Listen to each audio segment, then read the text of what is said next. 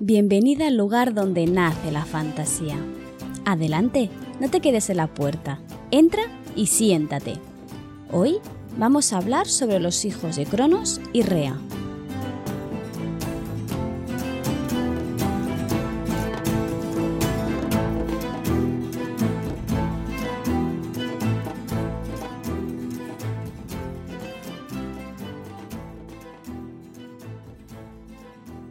Toca hablar de mitología griega y toca hablar sobre un personaje muy carismático, Cronos. Pero voy a hacer una pequeña cuña, no sé si llamar publicitaria o no, pero bueno, porque justo acaba de empezar el Camp Nano, ¿vale? Empezó la semana pasada, el 1 de abril, y ya llevamos nada, ni siquiera una semana, con este reto de escribir una novela en un mes. Si no lo conoces, el reto eh, consiste en escribir una novela, es decir, 50.000 palabras a lo largo de un mes, el mes de noviembre normalmente. Pero como este reto se hizo tan, tan, tan y tan famoso, los creadores de, pues del reto, estoy repitiendo un montón de veces reto hoy. Bueno, los creadores decidieron crear los Camp Nano, que sería hacer lo mismo que en el NaNoWriMo, pero eh, versión libre en lugar de escribir 50.000 palabras, puedes escribir las que tú quieras en los meses de abril y de junio. Y estamos en abril y yo voy a participar. Y no solo voy a participar, sino que te animo a hacerlo a ti también si escribes. Claro, si no, bueno, si no, también, ¿eh? ¿Quién sabe? Igual saldrá aquí un gran autor o una gran autora. Si vas a hacerlo, te he preparado y te voy a regalar un contador de palabras. De hecho, ya te hablé de un planificador anual para que puedas planificar todos tus escritos, pero es que ahora lo he modernizado, lo he actualizado y he mejorado el código, ¿vale? Porque no soy programadora y me salió un poco regulín. Así que si lo quieres de nuevo, es todo tuyo. Además, he incorporado una cosa muy tonta, pero a mí me hace mucha ilusión y es que puedes cambiar el color del contador para que sea un poco más personalizado y no todo el mundo tenga el mismo color. Si te interesa, te dejo abajo en la descripción el enlace a mi newsletter. Recuerda, es totalmente gratuito, pero solo disponible para mis suscriptoras. Pero bueno, me callo ya y empezamos a hablar de mitología griega, que es a lo que has venido. En el capítulo anterior sobre mitología griega, estuvimos hablando sobre el mito alrededor de Urano y Gea. Y ya te advertí o ya te dije que se trataba de una serie de mitos que explicaban la sucesión ¿no? de los diferentes reyes divinos dentro del panteón, o más que el panteón, que el imaginario griego. Hoy vamos a ir por la segunda parte de esta trilogía y vamos a hablar de Cronos y de sus hijos. Seguro que más de una vez has visto esa imagen grotesca, ¿no? Ese cuadro de Goya en el que aparece una persona que más que persona parece un monstruo que está devorando a un bebé o un niño. Ese es Cronos. Y sí, se está comiendo a sus propios hijos. Hoy te explico por qué sucede esto, por qué Cronos decide hacer esto y qué consecuencias tendrá tanto para los humanos, los propios mortales, como para los, los dioses o los titanes. Si te acuerdas del final del último capítulo, si no lo has escuchado, te recomendaría que lo hicieras, porque este mito no tiene sentido si no entiendes primero qué es lo que le sucedió a Urano. Cronos castró a su padre y lo desterró del trono divino, haciéndose él con el poder de los dioses y permitiendo que sus hermanos y hermanas pudieran nacer realmente, ¿no? Sin embargo, Urano, que sigue vivo, le advierte de su destino y le dice que tendrá el mismo que, que su propio padre, ¿no? Uno de sus hijos le destronará. Esto le hace comportarse de forma bastante extrambótica porque eh, siente un terrible pavor, terror de que cualquiera de sus hijos le pueda, pues eso, matar, ¿no? Y destronar. Se casará con su hermana Rea y tendrá con ella seis hijos. En este orden. Estia, Demeter, Hera, Hades, Poseidón y Zeus. Lo que sucede es que como estaba tan asustado de que sus hijos pudieran matarle, que consideró que la mejor opción era mm, intentar matarlos, ¿no? Para, para que no nacieran y por lo tanto se los comía. Para que te hagas una idea de la importancia de este mito, incluso para nuestra actualidad, ¿no? Existe un síndrome que en psicología hace referencia a, a, Cronos, el síndrome de Cronos, que es cuando una persona tiene miedo o siente, pues eso, mucha ansiedad de que alguien que se supone que es inferior a él, como podría ser un hijo, un subordinado, ¿no? un, empleado, y dentro de cada caso particular, pues entre comillas, ¿no? lo, destrone o lo, lo haga a un lado. Esta situación en la que mm, Cronos iba comiéndose a sus hijos cada vez en el momento de nacer, provocaba, como puede ser extremadamente lógico, que Rea sufriera y sufriera mucho. De hecho, tanto madre como hija, Rea y Gea, tienen un claro paralelismo, ¿no? Ambas sufren exactamente el mismo tipo de mm, maltrato, de sus maridos. Rea, al igual que su madre, ve como su esposo impide que sus hijos nazcan. Recuerda que en el caso de Gea, Urano lo que hacía era esconder a los hijos dentro de la propia tierra, ¿no? dentro de su cuerpo, no les permitía salir. En cambio, Rea ve como su marido se come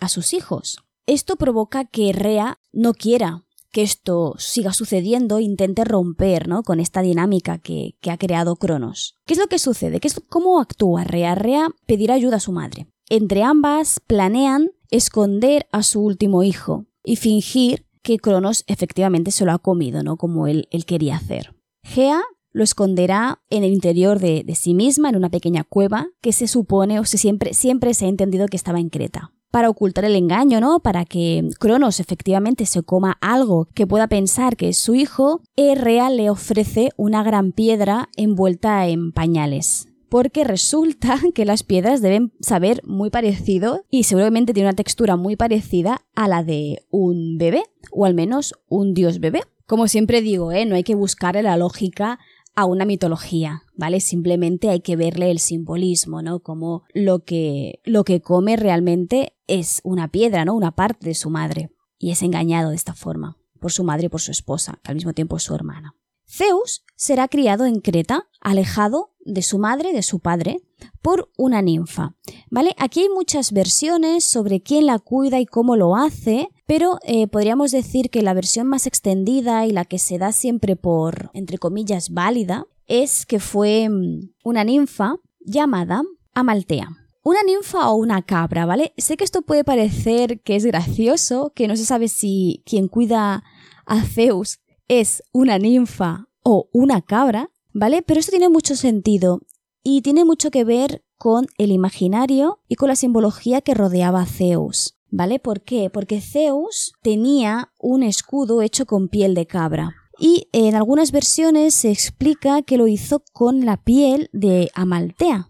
Por lo tanto, se sobreentiende, ¿no? Que era eh, una cabra. Pero, pero bueno, mm, hay muchas interpretaciones y de hecho no todas dan o nombran a Amaltea como su cuidadora, sino que en general siempre se hace referencia a un grupo de ninfas o incluso varias eh, ninfas diferentes. ¿Esto por qué sucede? Esto, esto sucede porque Zeus es uno de los dioses más importantes y más relevantes dentro del panteón griego y dentro del propio imaginario griego, y, como te puedes imaginar, la mayoría de pueblos querían tener algún tipo de relación o algún tipo de vínculo con este dios. Por eso existen tantas versiones de dónde estaba esta cueva o qué ninfas las cuidaban para situarlo más lejos o más cerca de un sitio u otro. En otras palabras, que si tú eras eh, de una ciudad ibas a decir que Zeus había nacido, se había criado cerca de tu ciudad, ¿no? Entonces escogerías a las ninfas propias de esos ríos o de esos bosques, ¿vale? Recuerda que creo que ya te lo dije en el capítulo anterior, pero por si acaso te lo,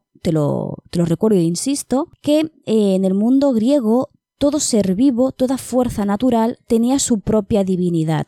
Y con fuerza natural no me refiero al mar en general, que sí que tiene una divinidad y es el titán océano, ¿no? Sino que me refiero a cada río, cada mar, cada bosque tiene su propia ninfa, que es quien se ocupa de cuidar ese espacio.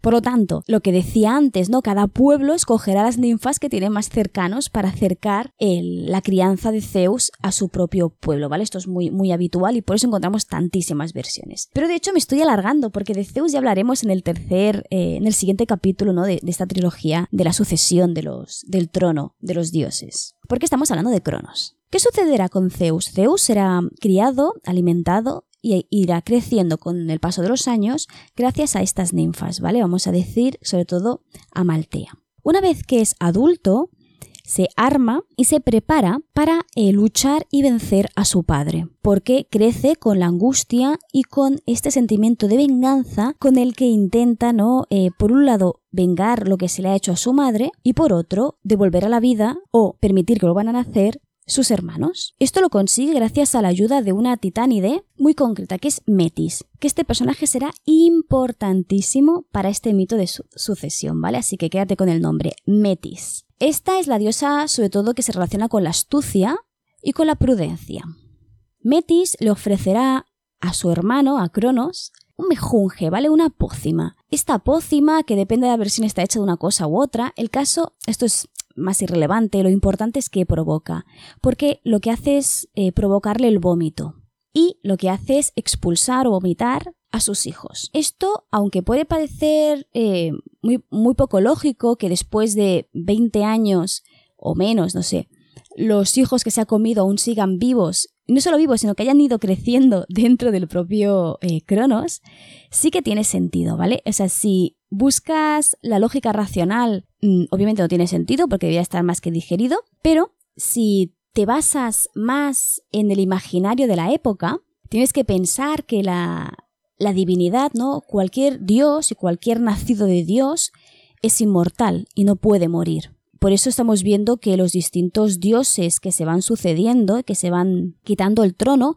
no se matan entre ellos porque no pueden hacerlo, ¿vale? Son inmortales. Cronos no podía de ninguna forma matar a sus hijos, simplemente podría atrasar, ¿no? El, el, entre comillas, nacimiento de sus hijos. De esta forma, los dioses, los que serán en un futuro los dioses olímpicos, pero que ahora mismo solo conocemos como hijos de Cronos y Rea, vuelven a nacer y lo hacen en el orden inverso en el que, en, el que fueron, fueron tragados. Es decir, si la primera en nacer fue Estia, en esta ocasión será la última. Volverán a nacer, por lo tanto, Poseidón, Hades, Hera, Demeter y por último Estia. En este punto se inicia una gran epopeya o episodio épico, no sé, llámalo como quieras, llamado Titanomaquia, que sería como la guerra contra los titanes, que eh, no, no tiene nada que ver con la serie de anime, ¿vale?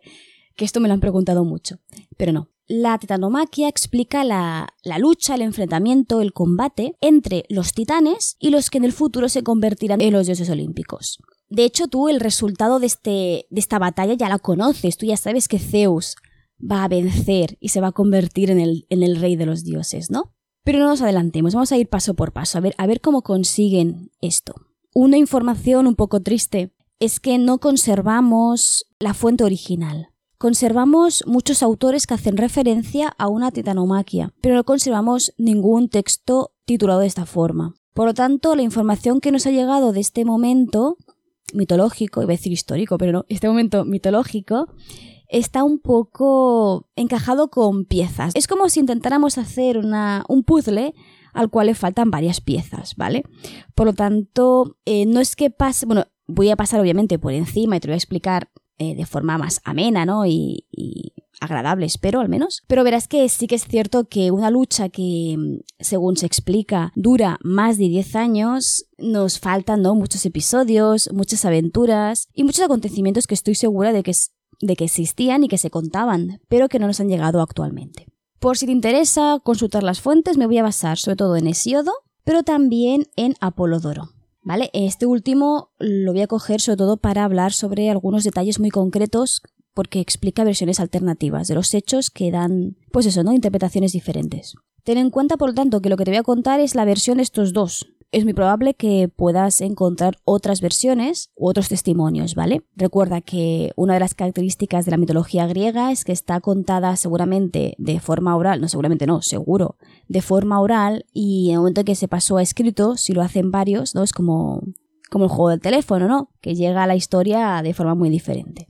Vamos a ver qué es lo que comenta Apolodoro, sobre todo. Este autor nos cuenta que después de que Cronos venciera a su padre Urano y liberara a todos sus hermanos, decidió volver a encerrar a los monstruos.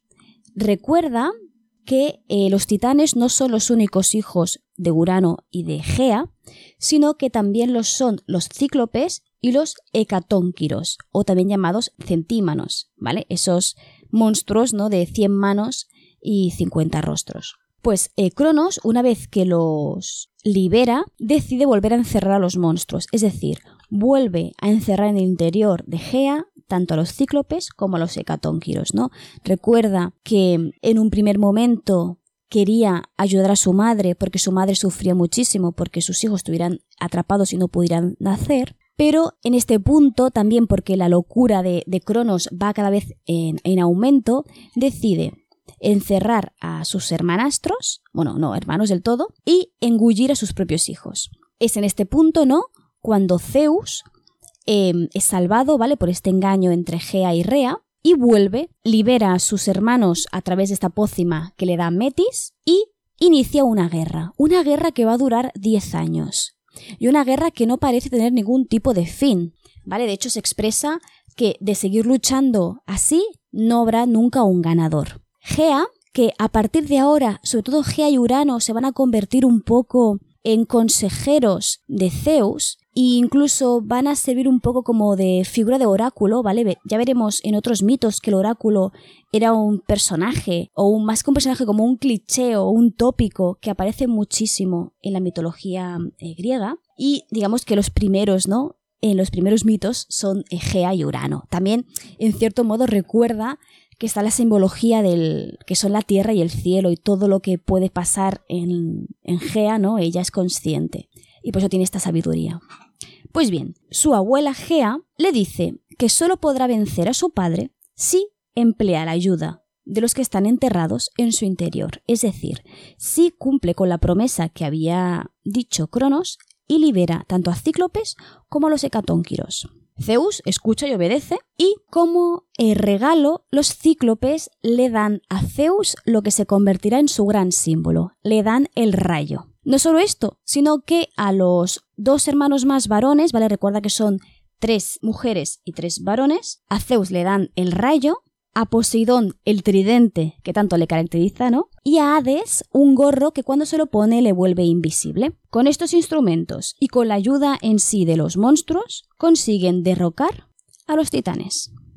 ¿Vale? Recuerda de nuevo, los dioses no pueden morir, así que no los pueden matar, y lo que hará Zeus será encerrarlos en el tártaro.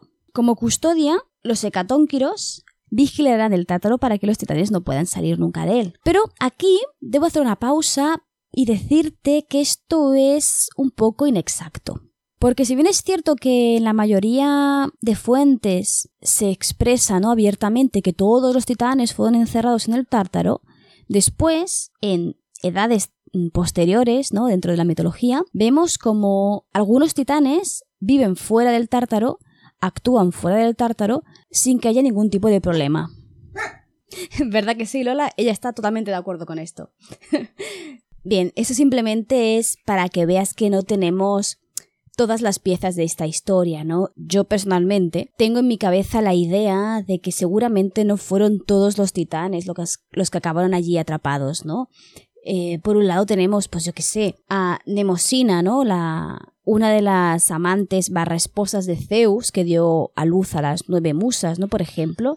Pero también tenemos al océano, al titán océano, que no podía dejar eh, su función irse al tártaro, ¿no? Simplemente por, ser quien era. O incluso los propios Cronos y Rea, ¿no? Que van saliendo a lo largo de distintos mitos y distintos episodios y que además encontramos no solo como representación del dios en sí que aparece, sino que aún existen muchos mortales que, lo, que los veneran y que hay distintos cultos alrededor de estos, de estos dioses.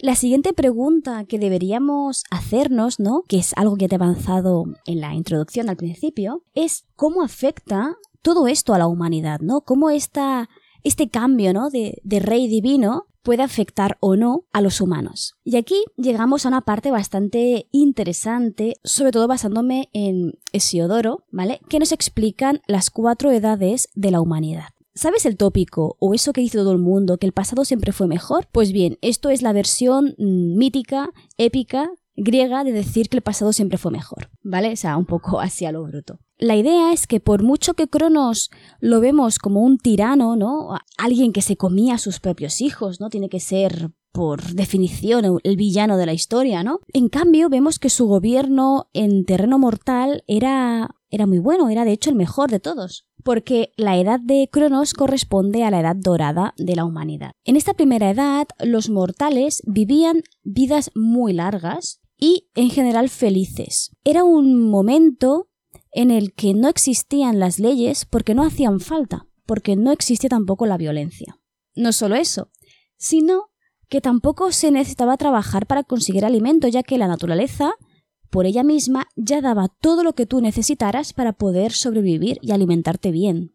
Por lo tanto, estos primeros humanos vivían plácidamente hasta el día que se morían, que al morir tampoco había ninguna muerte violenta, sino que simplemente te dormías y pasabas, ¿no?, al submundo. En este caso en concreto, cuando este primer pueblo desaparece para dar pie a la, siguiente generación, que sería la edad de, plata, este pueblo, como decía en concreto, se convierten en unos espíritus benefactores, ¿no? Una especie de espíritus que vagan por la tierra ayudando a los diferentes mortales. Tienen el nombre de los daimons, daimones, ¿vale? Que a mí eh, me recuerdan muchísimo a los de la brújula dorada, es muy posible que no tenga nada que ver, o a lo mejor sí, y el autor cogió de aquí la idea. No tengo ni idea, ¿vale? No eran, no eran animales, ¿eh? eran, eran humanos, eh, humanoides me refiero. Y acabaron, pues eso, convirtiéndose en estos espíritus buenos que ayudaban a, a otros mortales. En la siguiente edad, en la de plata, se inicia con eh, Zeus en el trono. En esta ocasión, esta humanidad es inferior a la anterior, tanto en el cuerpo como en el espíritu. Para que te hagas una idea, y aquí debo de... Bueno, yo te voy a explicar la historia y luego, si eso, le damos una vuelta a, la interpretación que hay detrás, ¿vale? Porque obviamente es una machistada enorme. Pero bueno, vamos allá. Los individuos de esta generación tardaban 10 años, no 10, no, perdón, 100 años en madurar. Estos 100 primeros años de sus vidas se los pasaban en las faldas de sus madres, ¿vale? Pegados a sus madres, incapaces de vivir sin ningún tipo de autonomía en el momento que se separaban de ellas, porque ya habían alcanzado la madurez, em, entre comillas, emocional y madurativa, ¿no? Se iniciaba pues, su recorrido eh, vital individual, ¿no? En ese sentido. Pero esto, el haber estado 100 años eh, con sus madres o haber tardado tanto en madurar, creaba que este pueblo fuera estúpido e incapaz de evitar la violencia, es decir, todo lo contrario de que la generación de oro. Es por este motivo que Zeus los acaba desterrando, ¿no? Y los convierte en espíritus, igual que la generación de oro, pero no vagarán por el mundo, sino que lo harán por el mundo subterráneo, ¿no? Lo que más adelante se conocerá como el Hades. Después de esta generación que acaba matando eh, Zeus, nace la de bronce. La de bronce se la conoce principalmente por ser una generación violenta, agresiva, dedicada a la guerra. Se llamaba de bronce porque todo lo que hacían era de bronce, ¿no? Y estaba dedicado, pues eso, ¿no? al espíritu bélico, ¿no? Como, como tal. Esta generación acabó muriendo por su propia violencia. Sin más, ¿vale? Estaban tan rodeados de guerra que acabaron eh, matándose unos a otros. Después vendría la última, la nuestra de hierro. Pero aquí Hesíodo se toma una licencia para crear una quinta edad. Esto no está, digamos, dentro del, entre comillas, entre muchísimas comillas, canon, ¿vale? Porque es algo que creo que solo eh, menciona Hesíodo, pero me parece bonito, así que lo voy a incluir aquí, ¿vale? Pero que lo tengas en cuenta que normalmente las edades son solo cuatro. Esta tercera y media, ¿no? Esta tercera bis eh, de Hesíodo sería la edad de los eh, héroes. En esta edad incluye a todos los protagonistas de las grandes historias de héroes, sean o no hijos eh, de algún dios o no, ¿vale? Esto lo hace porque le parecía poco lógico incluir a estos héroes tan importantes, tan buenos, tan carismáticos dentro de lo que ahora veremos que es la edad de hierro, que es la peor de todas, ¿no? Si te fijas, las edades son decayentes, ¿no? Va a peor. Vemos como la humanidad está cada vez peor y va continuamente convirtiéndose en algo eh, más malo. En cambio, la historia de Siodo introduce, ¿no? Un rayito de esperanza con estos héroes, pero como he dicho, no entra dentro de, de la imaginario general, ¿no? Pero bueno, es interesante de cómo Hesiodo los separaba ¿no? de lo que es la edad de hierro. De hecho, este propio autor se lamenta él mismo de haber nacido en la edad de hierro porque es la peor de todas, ¿no? ¿Por qué? Por un lado, porque los mortales tienen que trabajar duro para conseguir alimento, un trabajo, un hogar, una familia. Para empezar, hay estaciones, hay estaciones muy duras, como podría ser el invierno, ¿no? Además de que la violencia, ¿no? Está a la orden, a la orden del día. La muerte no es plácida, no siempre al menos lo es, y vivir se hace muy difícil en este sentido. La mayoría de autores, especialmente los poetas que hablan sobre las edades, siempre hacen la mm, interpretación o la lectura de buscar ¿no? Ese, esa edad dorada perdida por la humanidad. ¿Por qué? Porque hay un mensaje final que podría considerarse un poco apocalíptico, ¿vale? Pero es que eh, la mayoría de escritos, de hecho esto es lo que se creía realmente, es que llegará un momento en el que esta humanidad será tan dura, tan cruel, tan taimada, ¿no?